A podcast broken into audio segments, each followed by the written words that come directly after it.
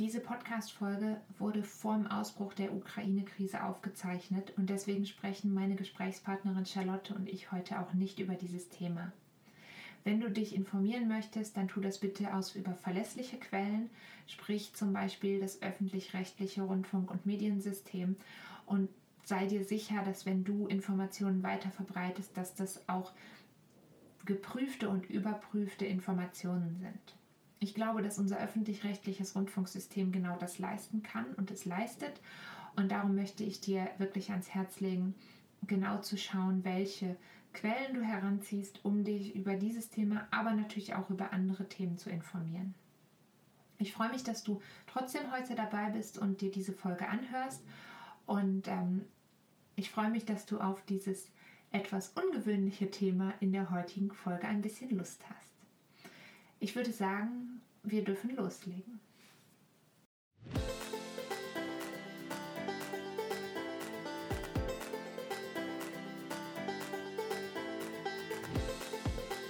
Hallo, hallo und herzlich willkommen hier bei Lucky Trails, deinem Podcast rund ums Trailrunning und Ultrarunning. Ich bin Vicky, ich bin dein Host hier bei Lucky Trails und ich freue mich sehr, dass du wieder eingeschaltet hast. Und ich freue mich über meinen Gast heute. Hallo Charlotte. Hallo. Es ist schön, dass du da bist. Ähm, ich habe mich schon sehr, sehr lange sehr darauf gefreut. Ich habe ganz am Anfang, als ich angefangen habe mit meinem Podcast, schon relativ früh hatte ich dich immer auf meinem Zettel und habe gedacht, ah, ich würde sie gerne mal einladen. Aber dann habe ich sehr lange gebraucht, ähm, um mich zu trauen.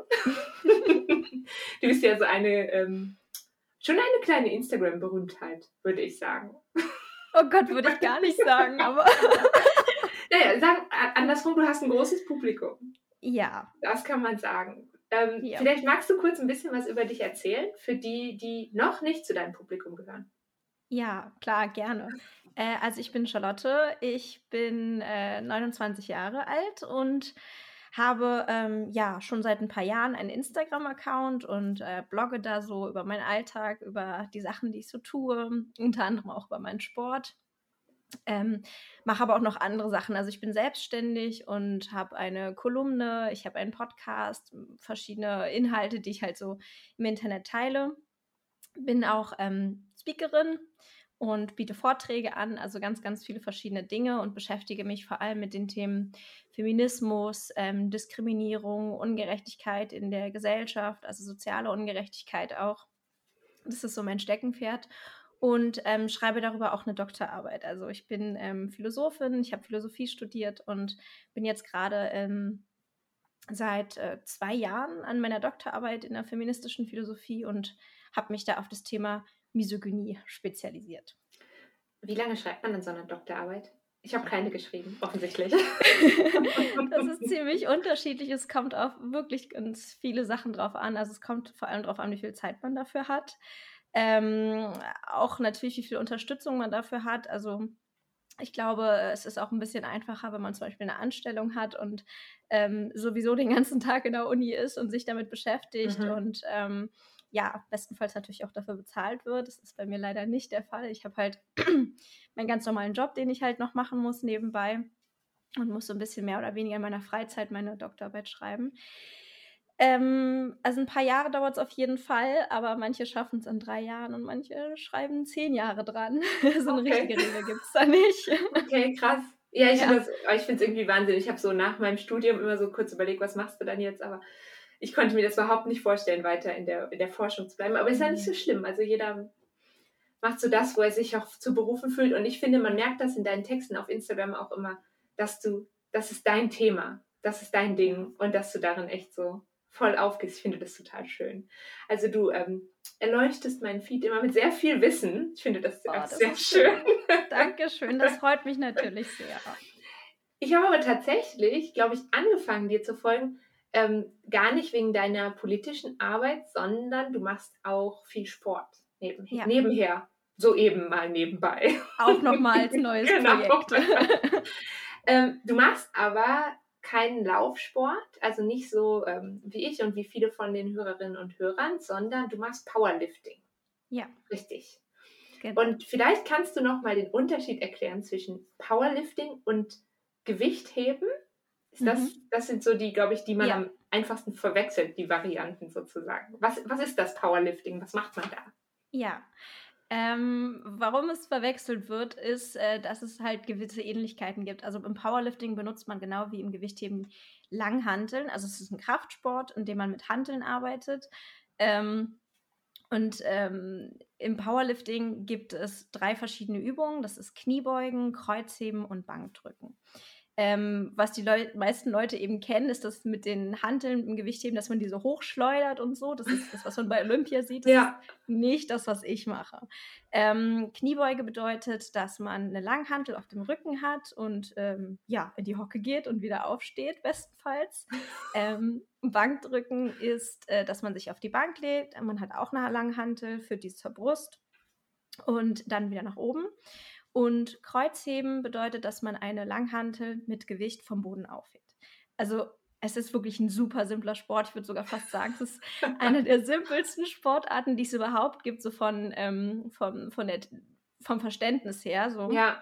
Es ist äh, nicht irgendwie wie Synchronschwimmen oder so, wo man erstmal gucken muss, oh Gott, worum geht es überhaupt? Also Powerlifting kann jeder total leicht lernen und auch verstehen. Mhm. Das ist das Coole daran. Ähm, es wird dann aber natürlich doch tricky, wenn man irgendwann in Bereiche kommt, wo man sehr viel Gewicht bewegt und wo es dann irgendwann auch einfach nicht mehr so leicht wird, stärker zu werden.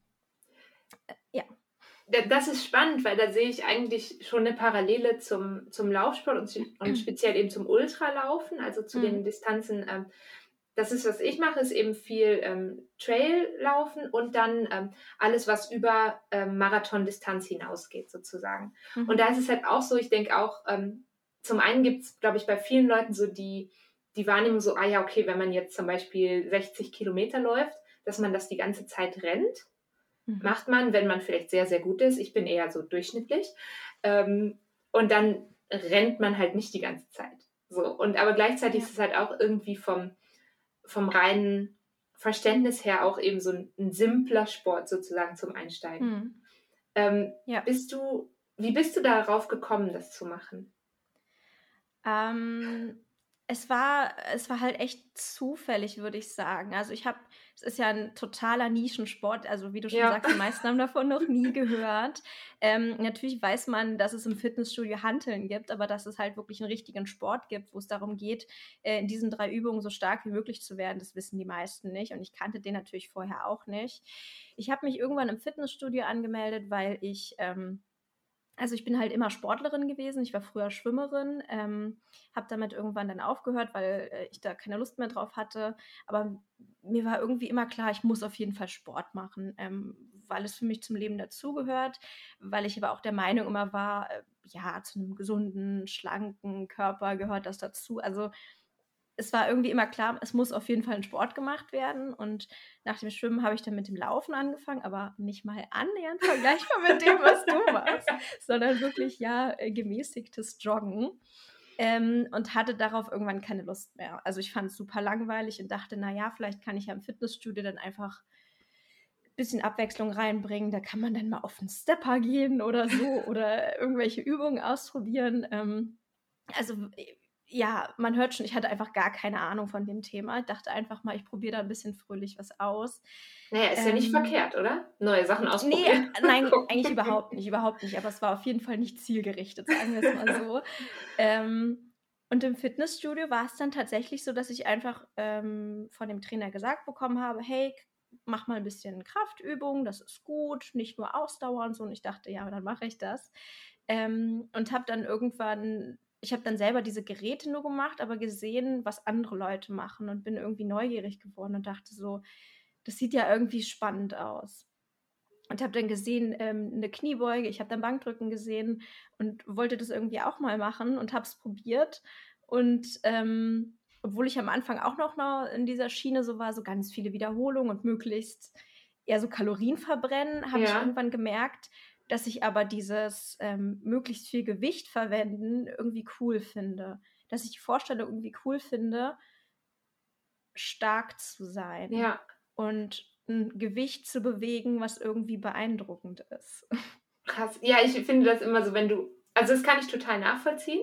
Ähm, das ist auch fast wieder eine Parallele, weil ich denke mir immer so, ja, ich könnte jetzt irgendwie vielleicht einen Kilometer oder zwei super schnell laufen, aber ich fand es für mich immer viel spannender zu sehen, wie lange kann ich das durchhalten. So. Mhm. Und das geht, glaube ich, so ein bisschen in eine ähnliche Richtung. Das heißt aber, es geht beim Powerlifting nicht darum, mit einer gewissen Menge Gewicht möglichst viele Wiederholungen zu machen, sondern es geht am Ende schon darum, dass du jetzt, sag ich mal, ähm, machst du mehrere Wiederholungen dann oder machst mhm. du ein, eine Kniebeuge mit möglichst viel Gewicht? Ja, das hätte ich vielleicht vorher nochmal erklären müssen beim Powerlifting. ähm, und zwar ist es so, äh, es gibt natürlich einen Unterschied zwischen Wettkampf und Training, ist ja ganz klar. Ja. Beim Wettkampf, also das, worum es sozusagen eigentlich geht, das Ziel ist es, eine Wiederholung so schwer wie möglich zu schaffen. Das heißt, okay. ich habe beim Wettkampf drei Versuche für eine Kniebeuge zum Beispiel und die ähm, Kniebeuge, wo ich das allerhöchste Gewicht eine Wiederholung sauber geschafft habe, das wird dann in die Wertung, ähm, fließt dann in die Wertung mit ein. Und da versuche okay. ich eben ähm, für ein einziges Mal ein Gewicht zu schaffen, bestenfalls was, was ich noch nie geschafft habe, was so hoch wie möglich ist. Okay, und wenn du jetzt, das interessiert mich, ähm, wenn du jetzt zum Beispiel im Wettkampf bist und ähm, darf man das fragen, was ist das für eine Menge an Gewicht, dass man sich mhm. das vorstellen kann? Was hebst ja. du dann? Zum Beispiel okay. bei einer Kniebeuge. Heißt es dann heben oder drücken? Bei einer Kniebeuge sagt man beugen. Okay. beim Bankdrücken sagt man drücken und beim Kreuzheben sagt man heben. Okay. ähm, ich kann ja einfach meine Bestwerte sagen, die ja. ich im Wettkampf geschafft habe. Und zwar war das bei meinem letzten Wettkampf im September. Da habe ich bei der Kniebeuge 108 Kilo geschafft. Krasser ähm, Scheiß. ähm, beim Bankdrücken 72 Kilo oh. und beim Heben 142,5 Kilo. Krass. Und das, ma und das machst du dann, also ich stelle mir jetzt vor, du gehst dann in den Wettkampf zum Beispiel rein Mhm. Ähm, und dann hebst du, wenn du jetzt weißt, beim ersten Versuch hast du zum Beispiel diese 142,5, habe ich das richtig gehört? Das war das kein... War mein, ja, das, genau. Das war, ja, das war richtig und das war mein Drittversuch. Also ich fange nicht damit an. Man steigert okay. sich sozusagen. Man steigert sich. Also du fängst mhm. zum Beispiel mit, ich sage jetzt mal eine fiktive Zahl, 138 an. Mhm. Und wenn das gut klappt, dann versuchst du noch eins mehr. So, äh, so. In, ungefähr, ja, okay. genau. Crazy. Ja. Okay, das ja. flasht mich gerade ein bisschen, ja. weil ich keine Vorstellung davon hatte, was das äh, für, also ja. so ein bisschen halt schon, aber das sind krasse Zahlen. Man kann es sich auch nicht so richtig vorstellen, weil ähm, zum einen die meisten Leute haben keine Ahnung davon, wie stark sie wirklich sind oder, beziehungsweise sein können. Und diese Zahlen sagen einem auch einfach nichts. Also man muss das Gewicht selber mal probieren, man muss es selber machen, um zu wissen, was es überhaupt bedeutet. Und da muss man es natürlich auch immer in Relation setzen, wie viel wiegt überhaupt jemand. Also ich meine zum Beispiel äh, ein Mann, für den ist es jetzt nicht so krass, 108 Kilo Kniebeugen zu machen. Äh, es gibt Männer, die machen Kniebeugen mit 400 Kilo. Gut, wir zwei auf keinen Fall. Aber das, das finde ich also crazy. Ich finde noch, ähm, vielleicht habe ich kurz den Faden verloren, ob dieser Zahl. also ich kann mir halt natürlich vorstellen, weißt du so, ich weiß so, was wiege ich oder was wiegt mein mhm. Freund oder was wiegt weiß ich nicht, eine Kiste Wasser oder zwei, ja. so da kann man sich halt irgendwie was vorstellen. Aber wenn ich mir halt vorstelle, so eine, ähm, so eine Langhantel heißt das dann, ne? Ja. Man sieht schon, ich mache nicht sehr viel Krafttraining. Ähm, mit so viel Gewicht dran zu bewegen, das finde ich einfach ähm, unvorstellbar, ehrlich gesagt. Also ich habe mal eine Zeit lang im Fitnessstudio so ein bisschen ähm, was, ein bisschen mehr Krafttraining gemacht, aber bis in den Freihandelbereich bin ich nie gekommen. Das war irgendwie nicht so meins. ich, ich glaube, das ist auch so, ähm, weil es so Nischensport ist und weil es so ungewöhnlich ist, können sie meistens sich das nicht vorstellen. Also ja. Also sowas wie, ich meine, die meisten Leute sind schon mal Schlittschuh gelaufen, die meisten Leute sind schon mal joggen gewesen, ja. die meisten Leute haben schon mal Fußball gespielt. Die, das sind so Sportarten, da kann man das irgendwie so einschätzen, man weiß ungefähr, was man da macht und Powerlifting und ähm, Langhanteltraining ist was, womit die meisten irgendwie so gar nichts zu tun haben. Und deswegen ja. ähm, wirkt es irgendwie oft so krass von außen, als ob man so was Besonderes oder richtig speziell wäre. Dabei könnte das eigentlich jede Person. Also es ist halt einfach nur Gewöhnungs- und Übungssache. Ja, da hast du, glaube ich, auch mal einen, ähm, einen Instagram-Beitrag zu geschrieben. Ja. Da ging es genau darum, da hast du, glaube ich, auch geschrieben, ähm, irgendwie so, dass du dich selber gar nicht als besonders sozusagen betrachtest in deinem Sport, sondern ich glaube, du hast auch geschrieben, da habe ich mich sehr ähm, wiedergefunden drin, dass du halt eben eigentlich durchschnittlich, dich selbst als durchschnittlich betrachten würdest und das ähm, sehr schade findest, dass das anscheinend vor allem bei Frauen ein Problem ist, dass viele Frauen sich das dann nicht zutrauen, sowas zu machen. Mhm. Ja. Da kommen wir gleich nochmal zu, zu dem Thema, weil das ist ein bisschen ähm, härterer Tobak sozusagen. ähm, aber du hast jetzt gerade auch noch gesagt, es ist Gewohnheit. Mhm. Und das finde ich ganz spannend. Also, wie oft musst du oder wie oft machst du Sport pro Woche? Wie oft machst du das und wie motivierst du dich dazu, das durchzuhalten? Also ich mache viermal die Woche Sport. Also viermal die Woche ist mein Training. Mhm. Ähm, und wie motiviere ich mich dazu? Ja, eine spannende Frage. Ich, ich äh, würde sagen, gar nicht. Ähm, ich weiß, das frustriert viele Leute sehr. Das ist auch eine häufige Frage, die ich so bekomme, wenn Leute sehen, wie viel Sport ich mache. Aber für mich hat es einfach überhaupt nichts mit Motivation zu tun. Also Motivation ist für mich sowas, ähm, dass, dass man irgendwie richtig, richtig doll Lust drauf hat, dass man vielleicht schon zwei Tage vorher denkt, geil, ich freue mich da richtig drauf und so. Ähm, dass man total den Elan hat und ins Training springt, irgendwie so mit voll viel Energie. Und das ist bei mir einfach nicht so. Und ich kann mir vorstellen, dass es bei dir auch nicht so ist. Nicht immer, ähm, nein.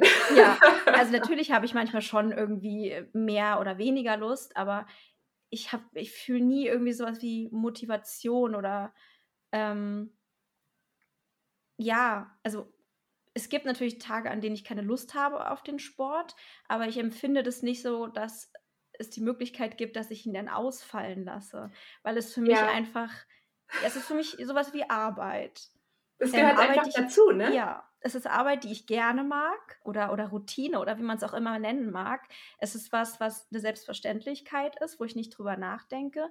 Und ich glaube, dass vor allem das drüber nachdenken vorher, das ist, was es für viele so schwierig macht. Dieses, ja. möchte ich jetzt zum Sport gehen oder nicht? Und wenn ich die Wahl habe, nicht zum Sport zu gehen, dann mache ich es vielleicht auch nicht. Und ich habe in meinem Kopf nicht die Wahl, sondern ich weiß, dass ich sowieso zum Sport gehen werde.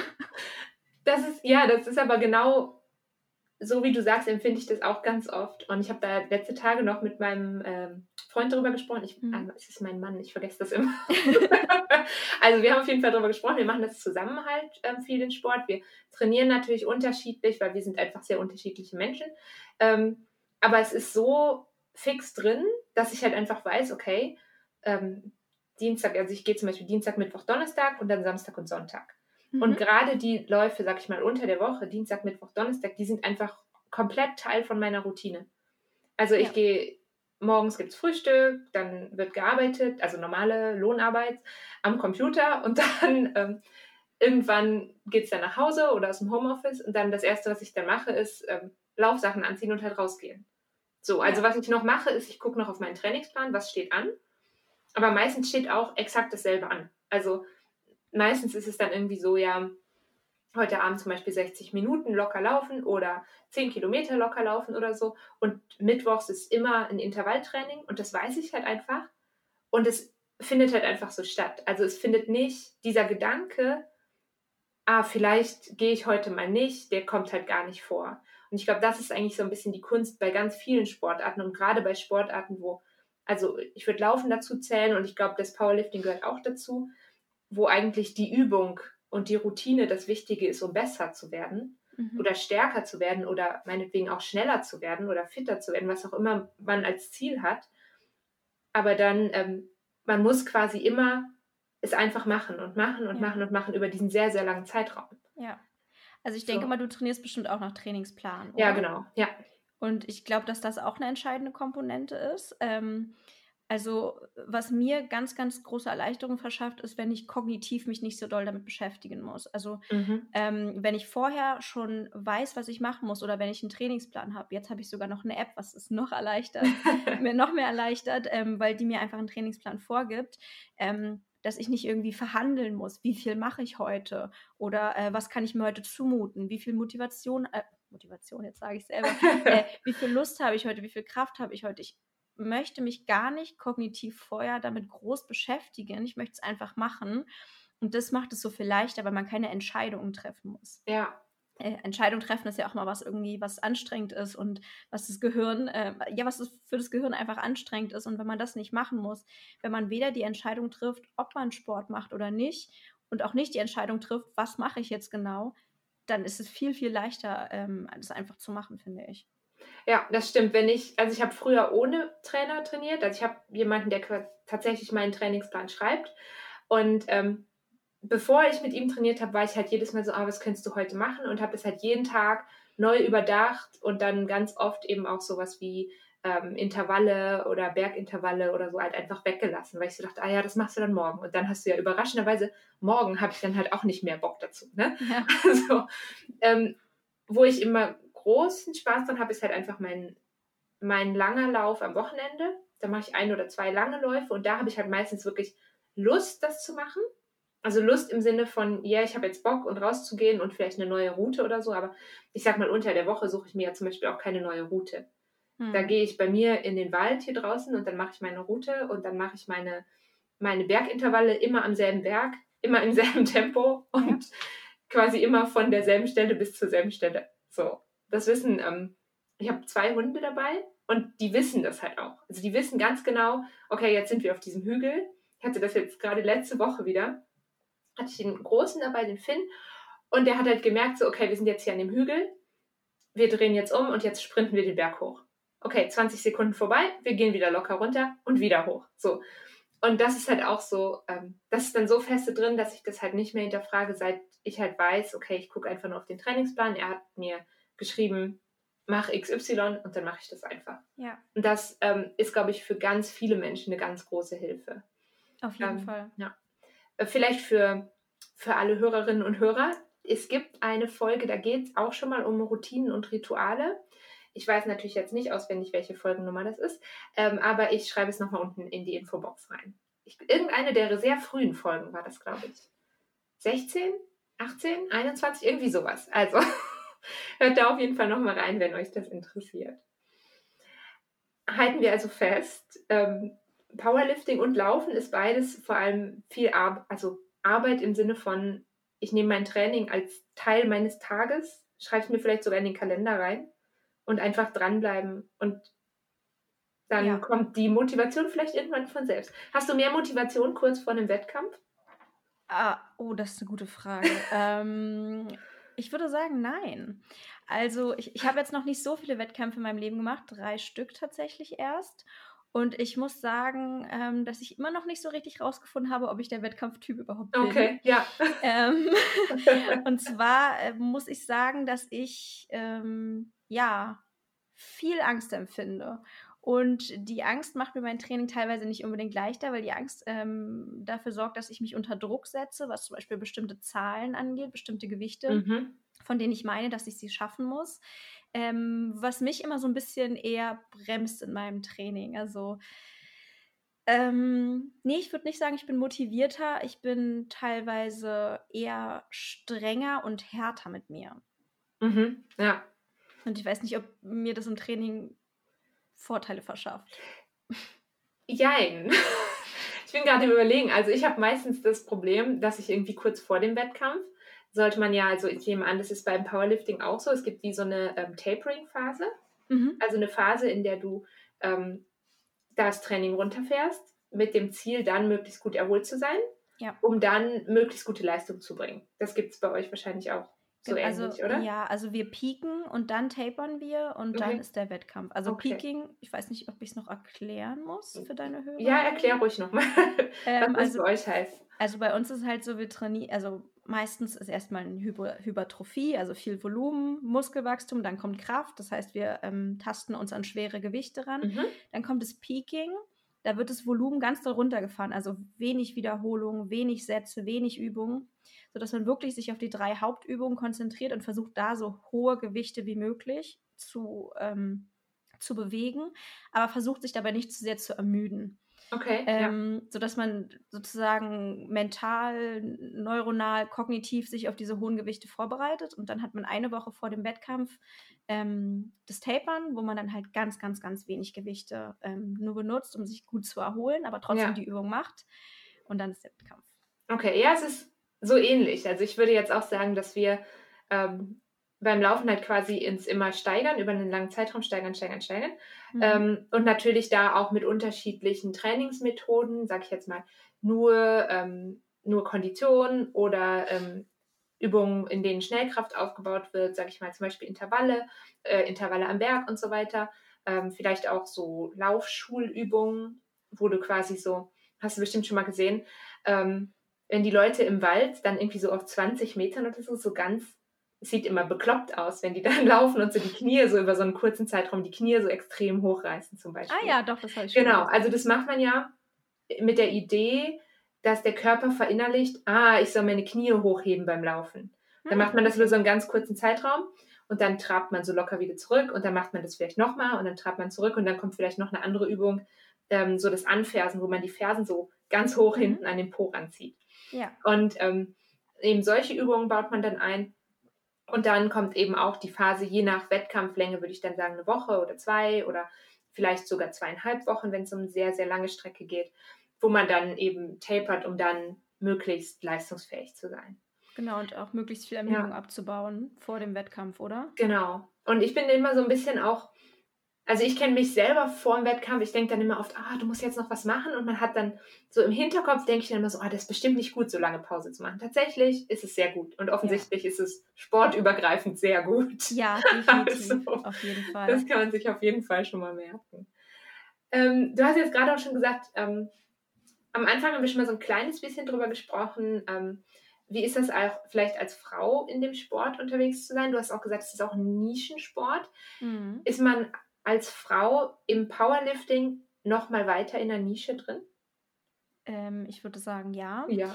Also, ähm, ich weiß nicht, es ist immer schwierig zu unterscheiden zwischen Real Life und Instagram, weil man ja auch so ein bisschen ähm, eine verzerrte Wahrnehmung hat durch Instagram. Ja, Weil, ein ganz kleines bisschen. ja, ein ganz kleines bisschen. Ähm, Im wahren Leben kenne ich niemanden, der Powerlifting macht. Oder, na gut, mein Freund geht so ein bisschen in die Richtung, macht so Powerbuilding. Also, das ist eine Okay. Mischung aus Powerlifting ähm, mit so ein bisschen Bodybuilding-Elementen, dass man Okay. halt auch sozusagen körperlich muskulös aussehen möchte und so weiter. Ähm, aber sonst kenne ich keine Powerlifterin oder einen Powerlifter. Und bei Instagram sieht es natürlich schon mal ein bisschen anders aus. Da kenne ich viele, viele Frauen, die Powerlifting machen.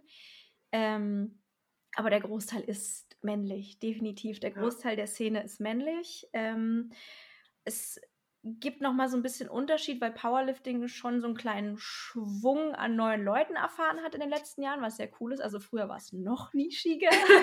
Und da haben es gefühlt irgendwie auch nur Männer gemacht ähm, in irgendwelchen verstaubten Turnhallen. Also Oh, ich habe so, hab so ein Bild gerade vor Augen. es ist teilweise ein bisschen, ich weiß, ein bisschen altbackener Sport auch so. Also, weiß ich nicht. Ähm, es ist jetzt in letzter Zeit ein bisschen cooler, junger, moderner geworden, sage ich mal. Und da sind halt auch viele Frauen dazugekommen. Aber trotzdem, es ist einfach Kraftsport und das ist nicht gewöhnlich, dass viele Frauen das machen, aus Mhm. verschiedensten Gründen. Ja, man, ja. Ich finde das, find das spannend, weil ich habe das eben beim Laufen auch. Also Laufen an sich, würde ich sagen, ist natürlich überhaupt kein nischiger Sport. Hm. Irgendwie hat das jeder schon mal gemacht. Ähm, und ich habe immer so das Gefühl, bei je länger die Distanzen werden, desto weniger Frauen, speziell merkt man das irgendwie, finde ich, bei Wettkämpfen habe ich oft das Gefühl, da sind einfach super wenig Frauen vertreten. Mhm. Ähm, aber ich erlebe das ganz genau wie du, wenn du in dieser Instagram-Bubble bist oder Ja. Social-Media-Bubble. Es muss ja nicht nur Instagram sein, kann auch Facebook und Twitter und was es alles gibt sein. Ne? Aber man hat da immer so das Gefühl, ach krass, ja, es gibt ja voll viele Leute, die das machen. Also nicht nur, ob jetzt Frau oder Mann, sondern ich habe dann immer das Gefühl, ja, es ist ja nichts Besonderes sozusagen, Mhm. jetzt zum Beispiel 80 Kilometer zu laufen oder so. Es kommt einem halt so total normal vor. Offensichtlich, wenn man mit anderen Leuten spricht, ist es nicht normal. Und man fängt ja dann auch irgendwann an, sich so. Aber ich am Anfang, als ich angefangen habe, selber mit, ähm, mit Ultras laufen, habe ich so gedacht, boah, krass, 50 Kilometer, das wäre schon, das sind so, wer das schafft, ist halt irgendwie eine crazy Person. So. Ähm, stellt sich raus, wenn man lang genug dafür trainiert, dann kann das jeder schaffen. Und dann fängt man ja an, so, dann hat man angefangen, okay, jetzt vergleicht man sich vielleicht mit den Leuten, die vielleicht 100 Kilometer laufen. So, da bin ich jetzt im Moment noch nicht. Ich würde das sehr, sehr gerne mal machen. Und gleichzeitig habe ich im Hinterkopf, hey, es gibt Leute, die laufen 160 Kilometer oder 300 Kilometer oder so, ne? Unfassbar. Und dann kriegt man aber dieses Gefühl in dieser Blase, ah ja, das machen ja voll viele Menschen.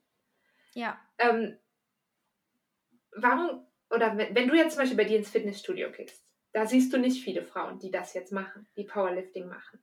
Oder wie, wie Ich- ist so dein sehe so- Gefühl? Ich sehe sowieso nicht viele Frauen ähm, im Fitnessstudio, die überhaupt sich mal auf die Freihandelfläche trauen Mhm. ähm, oder mal mit Gewichten trainieren. Aber Frauen, die Powerlifting machen, Also habe ich, glaube ich, noch nie gesehen. Ich glaube, in meinem letzten Fitnessstudio waren zwei Frauen, die so in die Richtung Bodybuilding gehen, mhm. was ja auch ähm, bedeutet, dass sie schon mit Langhanteln trainieren und auch wirklich richtig Gewichte nehmen. Aber ähm, so wie jetzt das Ziel bei mir, wirklich so hohe Gewichte wie möglich im Endeffekt, habe ich, glaube ich, noch nie gesehen in einem Fitnessstudio, in dem ich trainiert habe. Ich überlege gerade, es ist schon sehr lange her, dass ich in einem Fitnessstudio war, deswegen überlege ich gerade, ob ich das schon mal gesehen habe. Aber ich glaube ich auch nicht. Es ist immer so, also ich habe oft so als Frau das Gefühl gehabt, dass es so, ah, das ist so der Bereich für Männer. Was ja mhm. total schräg ist, weil die zahlen ja nicht mehr Gebühr oder so und es steht auch nirgendwo ein Schild, dass ich da nicht hin darf oder nicht hin soll. Aber es ist wie so eine, ähm, ja, wie so eine unsichtbare Barriere, glaube ich. Ja. Und ich habe so ein bisschen die Befürchtung, dass es halt, ähm, dass es da verschiedene Sportarten gibt, wo genau das zutrifft, dass Frauen das Gefühl haben, hm, das ist nichts für mich. Ja. So. Ich, ich habe das äh, exakt genauso empfunden, als ich mit dem Fitnessstudio angefangen habe. Also als ich zum allerersten Mal im Fitnessstudio war, mit 18 oder so, äh, da war ich auch nicht la lange oder regelmäßig oder so, ähm, da habe ich den Freihandelbereich nicht einmal gesehen. Ich hätte nicht mal sagen können, wo der ist, weil es für mich selbstverständlich war, das ist der Männerbereich. Da, da, es hat kein Schild gebraucht. Es war für mich selbstverständlich und ja. ich habe nicht eine Sekunde darüber nachgedacht, dass ich da reingehen könnte. Das war der Männerbereich. Und als ich in meinem letzten Fitnessstudio mich angemeldet habe, wo der Trainer mir mal, äh, zu mir gesagt hat, ich könnte ja auch mal äh, Kraftübungen machen, da war der Freihandelbereich ähm, ganz, ganz zentral. Das mhm. war eigentlich das Coole an der Sache, weil jeder darauf gucken konnte. Der Freihandelbereich, nämlich im Gym davor, der war so ein bisschen versteckt. Da musste man bewusst hingehen. Und das hat für mich einen riesigen Unterschied gemacht, weil ich nämlich gesehen habe, wer da drauf ist und wie die Leute trainieren und was man da auch machen kann.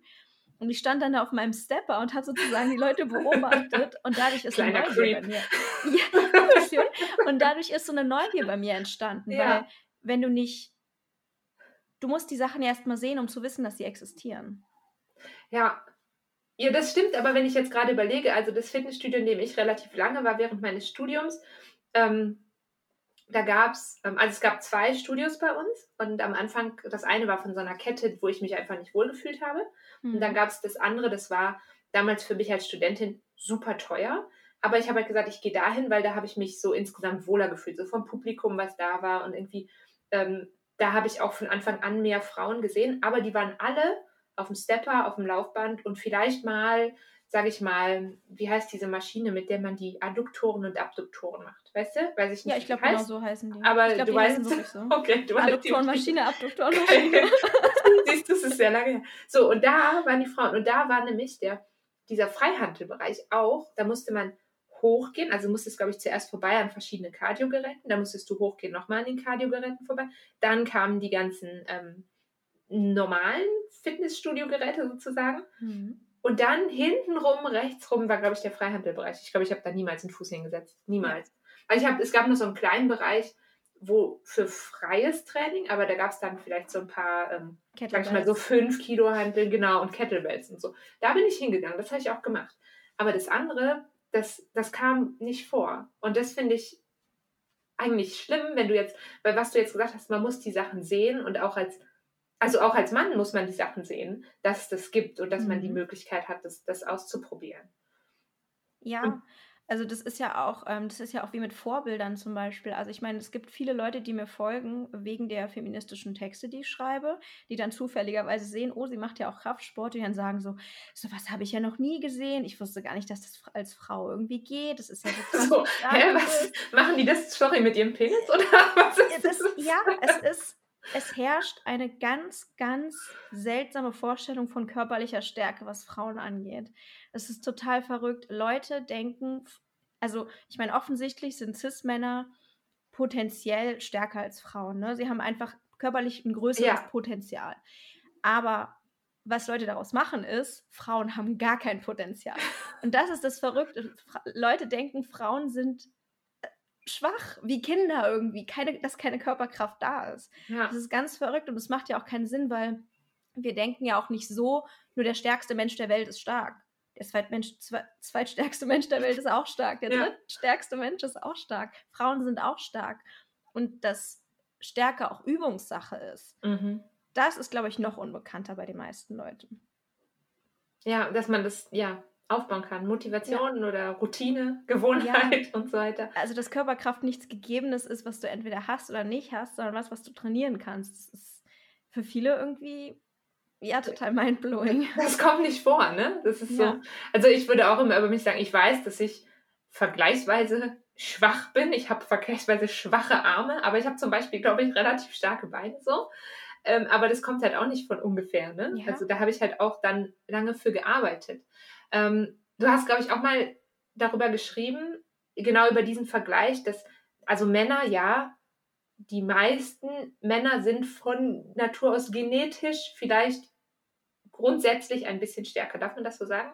Ist das so? Ich würde sagen, sie haben mehr Potenzial, weil es gibt ja, Okay. also ich, ich glaube, dass es Männer gibt und ich bin Die stärker schwächer als die, weil die Ja. zum Beispiel untrainiert sind oder so. Ja, Aber wenn die so trainieren würden wie ich, wären sie wahrscheinlich stärker als Ja. ich. Okay, also sie haben vielleicht mehr, Poten vielleicht mehr Potenzial. Oh mein Gott, ich habe Angst, ich rede mich um Kopf und Kragen.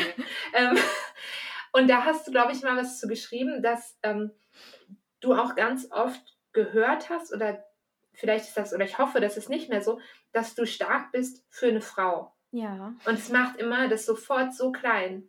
Ah, du bist Ja. sehr stark für eine Frau oder du bist schnell für eine Frau oder du bist auf diesen Berg schnell hochgerannt für eine Frau. So, das ist so Ja.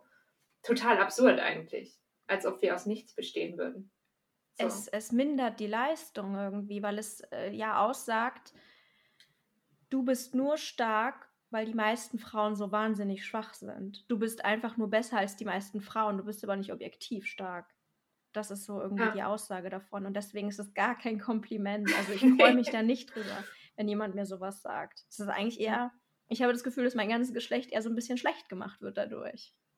Ja, ist ja auch so. Also wenn man jetzt mal ernsthaft drüber nachdenkt, also ganz oft ist wahrscheinlich, oder viele Menschen denken vielleicht, dass wenn man sowas sagt, dass das irgendwie nett ist. Hm. Spoiler für alle, ist es nicht. Es Nee. ist nicht, sowas will keiner hören. Ja. Ähm, und du hast aber auch schon mal, also du hörst ja noch ganz andere Sachen als, als Frau im Sport. Ja, ja, Ja. definitiv. Ähm, ich weiß nicht, wie es vielleicht der Rahmen des Ganzen ist, dass viele, viele Männer davon ausgehen, dass sie generell Ahnung von Sport haben. Und Sport ist dabei allgemein zu sehen. Also sie Mhm. haben dann Ahnung von Fußball, von Kraftsport, äh, von allem generell und deswegen natürlich auch von ähm, dem, was ich mache oder dem, was man im Fitnessstudio macht. Und viele sind deswegen der Meinung, sie könnten mir irgendwelche Tipps geben oder wüssten es besser als ich oder ja, wollen mir sagen, was ich falsch mache oder was auch immer. Also ähm, sie gehen davon aus, dass sie eine Expertise haben, die ich nicht habe, die sie mir mitteilen müssen in dem Moment. Wie, wie reagierst du da drauf? Kann man darauf reagieren? Wenn man, also ich stelle mir eben sowas vor, ähm, so eine Situation, ähm, ich bin, also ich zum Beispiel wäre jetzt tatsächlich an so einem Gerät vielleicht völlig aufgeschmissen. Aber Mhm. Wenn ich hier unterwegs bin und meine Laufübung mache zum Beispiel, dann würde ich von mir selber behaupten, ich bin nicht aufgeschmissen. ja. Aber ähm, man kriegt oft so, oder ich kriege oft so das Gefühl, okay, das sind irgendwie komische Blicke oder ähm, da wird vielleicht auch was so, ja, was heißt getuschelt, aber so ein bisschen, als ob dann über mich und die Art und Weise, wie ich das ausführe, gesprochen und bewertet wird. Mhm. Das erlebst du auch im Studio wahrscheinlich. Ab und Ja. zu. Ja, auf jeden Fall. Also ich meine, ähm, ich denke, dass ich in meinem Fitnessstudio oder wahrscheinlich in jedem Fitnessstudio wäre es so, dass ich auffalle. Ich glaube, dass ich auch stark beobachtet werde, nicht nur von den Männern, sondern auch von den Frauen, ähm, weil in meinem Fitnessstudio es was Ungewöhnliches ist, was ich mache. Ähm, es gibt Mhm. natürlich Leute, die Langhanteltraining machen, aber die meisten Leute machen Langhanteltraining mit, nicht mit so schwerem Gewicht wie ich. Die meisten Leute ähm, sind nicht so stark wie ich. Ich sag's jetzt Ja, einfach mal, wie es ist. das darf man sagen. Ich finde, da ist Ähm. nichts, äh, nichts dabei, ist ja so. Genau, die meisten Leute sind nicht so stark wie ich, die meisten Leute trainieren nicht so anstrengend und so hart wie Mhm. ich.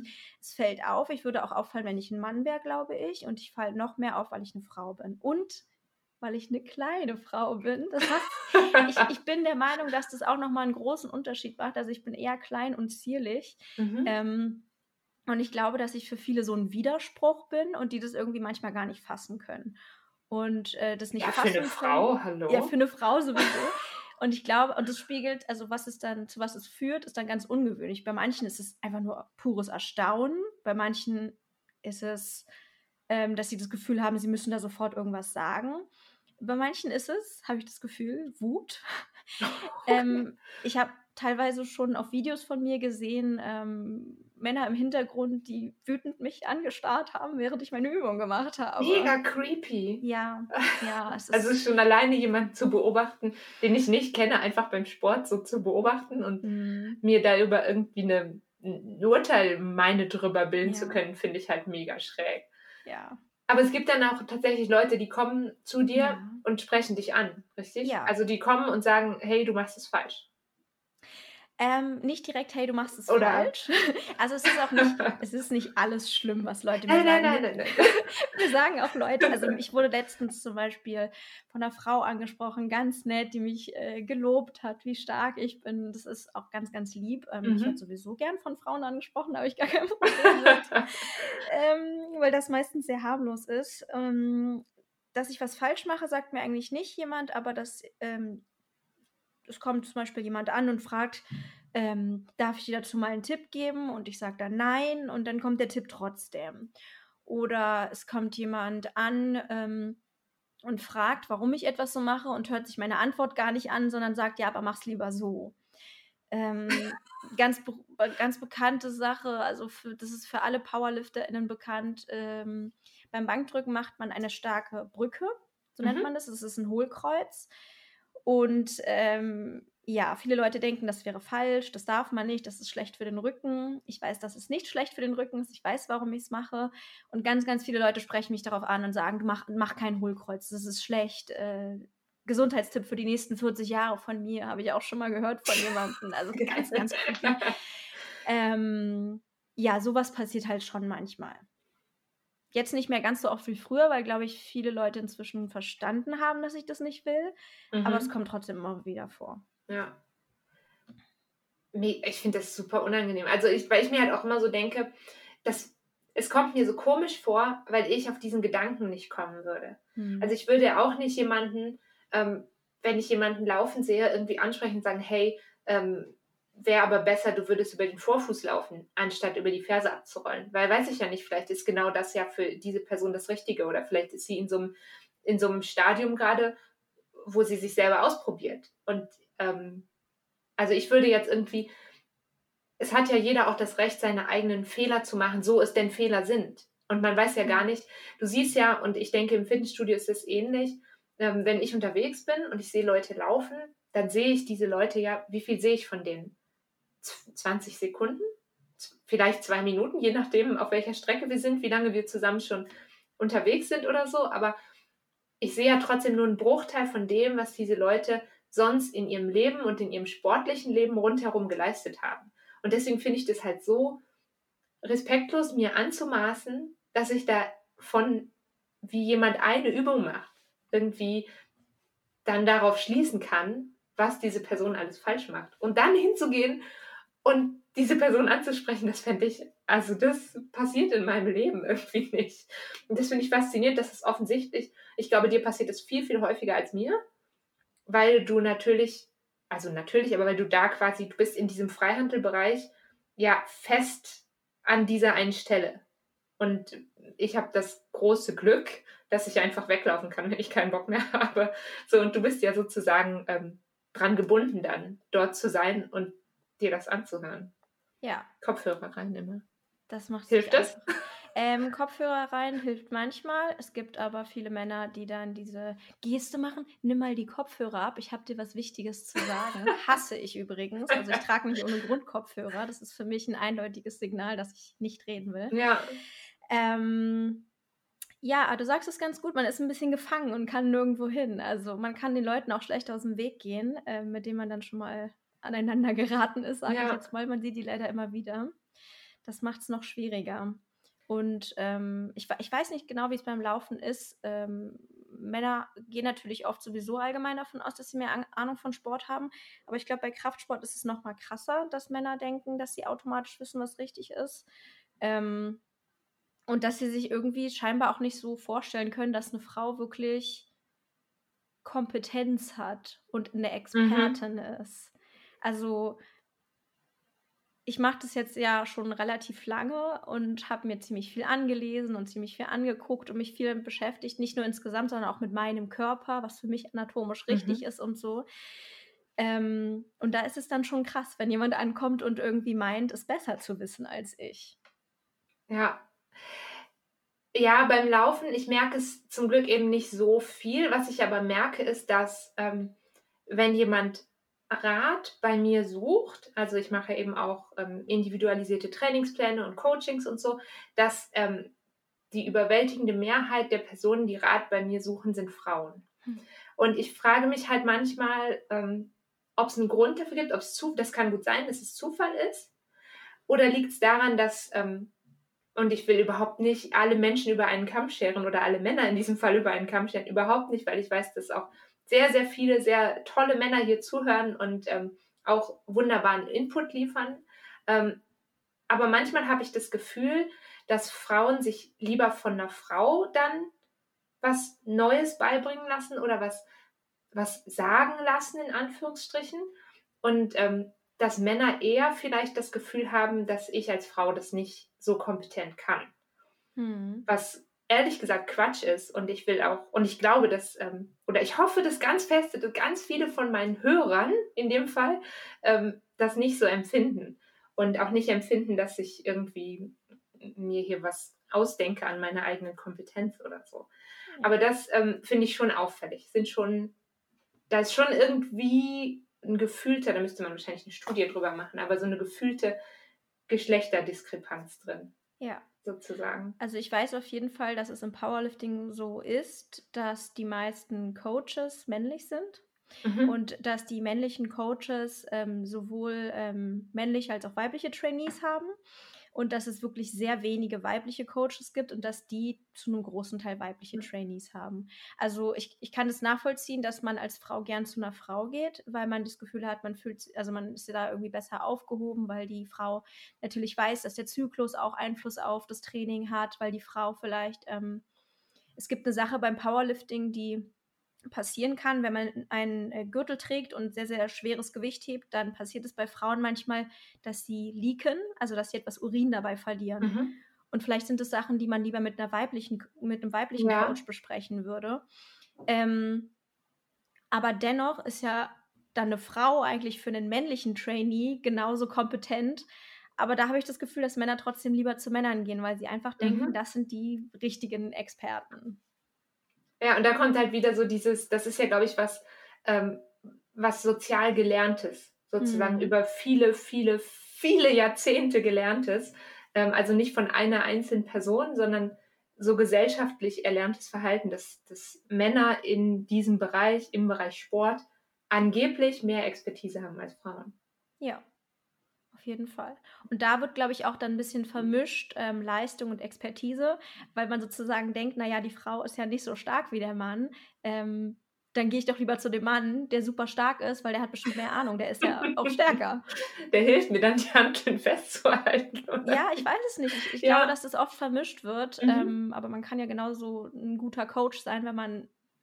Ich könnte sogar ein guter Coach für eine Person sein, die stärker ist als ich, weil ähm, ich kann ja trotzdem das Wissen haben, wie ich Leute. Ja, also ich habe ich hab Läuferinnen bei mir im, im Training, die, die sind schneller als ich, ohne mhm. Frage. Aber das heißt ja nicht, ähm, dass ich ihnen nicht trotzdem weiterhelfen kann. Eben. So, und das ist ja dann beim, beim Powerlifting so ähnlich. Ja, auf jeden Fall.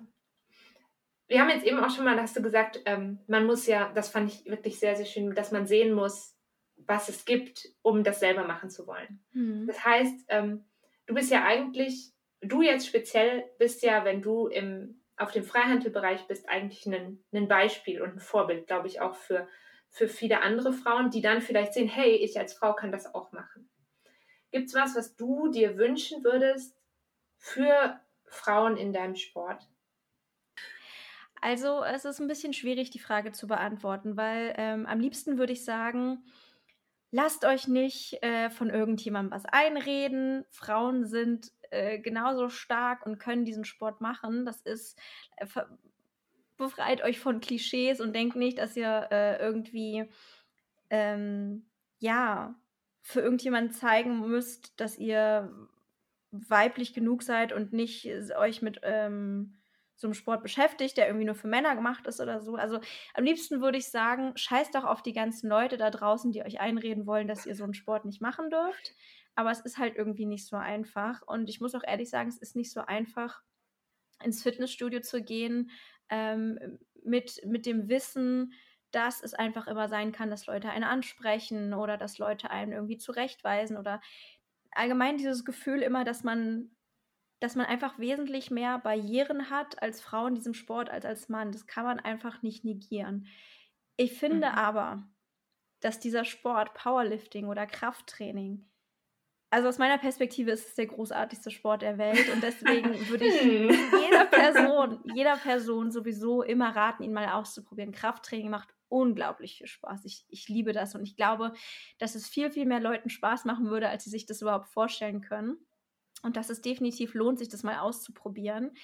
Ähm, man ist als Frau wesentlich stärker, als man sich das jemals vorstellen kann. Also viele Frauen denken von sich selber, dass sie irgendwie, ähm, vielleicht weil sie untrainiert sind oder so, dass sie sowieso niemals stark sein kann. Das ist nicht so. Und ich würde sogar, glaube ich, ganz, ganz frech behaupten, jede Frau kann mit sehr, sehr viel Übung irgendwann mal 100 Kilo Kniebeugen machen. Bin ich überzeugt davon. Mit genug Übung, das ist möglich. Und das klingt jetzt wahrscheinlich genauso verrückt, wie was du vorhin gesagt hast, dass jede Person 60 Kilometer laufen kann. Kann ich mir auch nicht vorstellen. Aber das ist möglich. Ähm, und man ist körperlich zu so viel mehr in der Lage, als man sich mhm. vorstellen mhm. kann. Und für mich hat es einfach auch für mein ganzes Leben so viel gebracht, dieses Gefühl, stark zu sein, das ist einfach im Alltag und im Leben, das bringt einem so viel, auch als Frau zu wissen, ähm, dass man einfach so viel mehr kann, als man sich das zugetraut hat. Aber man muss sich trotzdem bewusst machen, dass es einfach super schwierig sein kann und dass man eben wesentlich mehr Hürden und Hindernisse hat und dass es immer wieder Menschen und Männer geben wird, die einen ja davon abhalten wollen, die einem das Leben schwer machen. Es ist schwierig, muss ich ehrlich zugeben. Ja. Aber es lohnt sich. Okay, also wenn man einmal drin ist und ja. einmal sich getraut hat, dann, ja. dann weitergeben. Ja, definitiv. Schön. Man muss dranbleiben und darf sich nicht davon abhalten lassen. Ja, ich weiß nicht. Ich hoffe, schön. ich habe jetzt nicht noch irgendwie demotiviert oder so. ähm. Nein, ich glaube nicht. Ich glaube nicht. Ja. Also ich äh, finde es sehr spannend. Ähm, Vielleicht werde ich irgendwann im Laufe des Jahres auch wieder eine Fitnessstudio-Mitgliedschaft haben. Mal sehen. Ähm, also wir ziehen um und dann äh, kann es sein, dass ich dann wieder in ein Fitnessstudio gehen möchte. Mhm. Ähm, und vielleicht schreibe ich dir dann mit, dann kannst du mir Trainingstipps geben. Ja, gerne. Sehr gerne. Sehr gespannt. Und vielleicht kann ich dann irgendwann mit sehr viel Übung auch 100 Kilo was drücken, heben, bewegen. Beugen. Beugen, ja. beugen. Also vielleicht nicht nach einem halben Jahr oder so, aber nach ein paar Jahren irgendwann. Gut, ich fange vielleicht mal, also ich fange vielleicht mal so mit 10 oder 20 an. Ich mache Kniebeugen immer nur ohne zusätzliches Gewicht. Aber ich mache sie. Das ist ja auch schon mal ein Anfang. Du, ich danke dir sehr. Ich fand, das war sehr spannend und ich hoffe, ich hoffe wirklich sehr, dass, ähm, also ich glaube, es war eine etwas ungewöhnlichere Folge als ähm, alle Menschen, die hier zuhören, das sonst gewöhnt sind. Ein bisschen anderes Thema. Aber ich finde, man darf auch mal über den Teller ranschauen. Und ähm, wenn sich jetzt jemand interessiert, mehr über dich zu hören, von dir zu hören, ähm, von dir mitzubekommen, wo kann er oder sie hingehen? Also, ähm, als allererstes. Nicht zu dir nach Hause. Nicht zu mir nach Hause, bitte. ähm, ihr findet mich auf jeden Fall bei Instagram unter dem Namen Charlottchen mit Doppel-A. Ähm, das ist so äh, meine Hauptpräsenz, sage ich jetzt mal. Dann ähm, schreibe ich noch eine Kolumne, die ist bei. Patreon. Ähm, ich weiß nicht, vielleicht kannst du das ja in den Shownotes verlinken. Mhm, ja, äh, da kann Fall. man äh, super gerne auch immer vorbeischauen. Ich habe auch eine Webseite, ich habe einen Podcast. Der Den heißt, verlinken wir auch. Der, cool, der heißt Eine Philosophiesituation. Da geht es um philosophische Themen. Ähm, ja, E-Mails schreiben geht natürlich auch immer, aber Instagram ist so der Ort, wo man mich immer am besten okay. erreichen kann. Genau, und von da kommt man ja dann auch wieder auf deine Webseite ja. und so weiter. Sehr genau. cool. Also deinen Podcast mag ich sehr gerne. Ich höre ihn manchmal beim Laufen. Oh, sehr cool. Und manchmal habe ich auch schon, also sehr oft habe ich schon Sachen neu gelernt. Oh, voll schön. Das ist immer so. Ich höre gerne, also mich selber höre ich natürlich nicht beim Laufen, weil das wäre irgendwie schräg.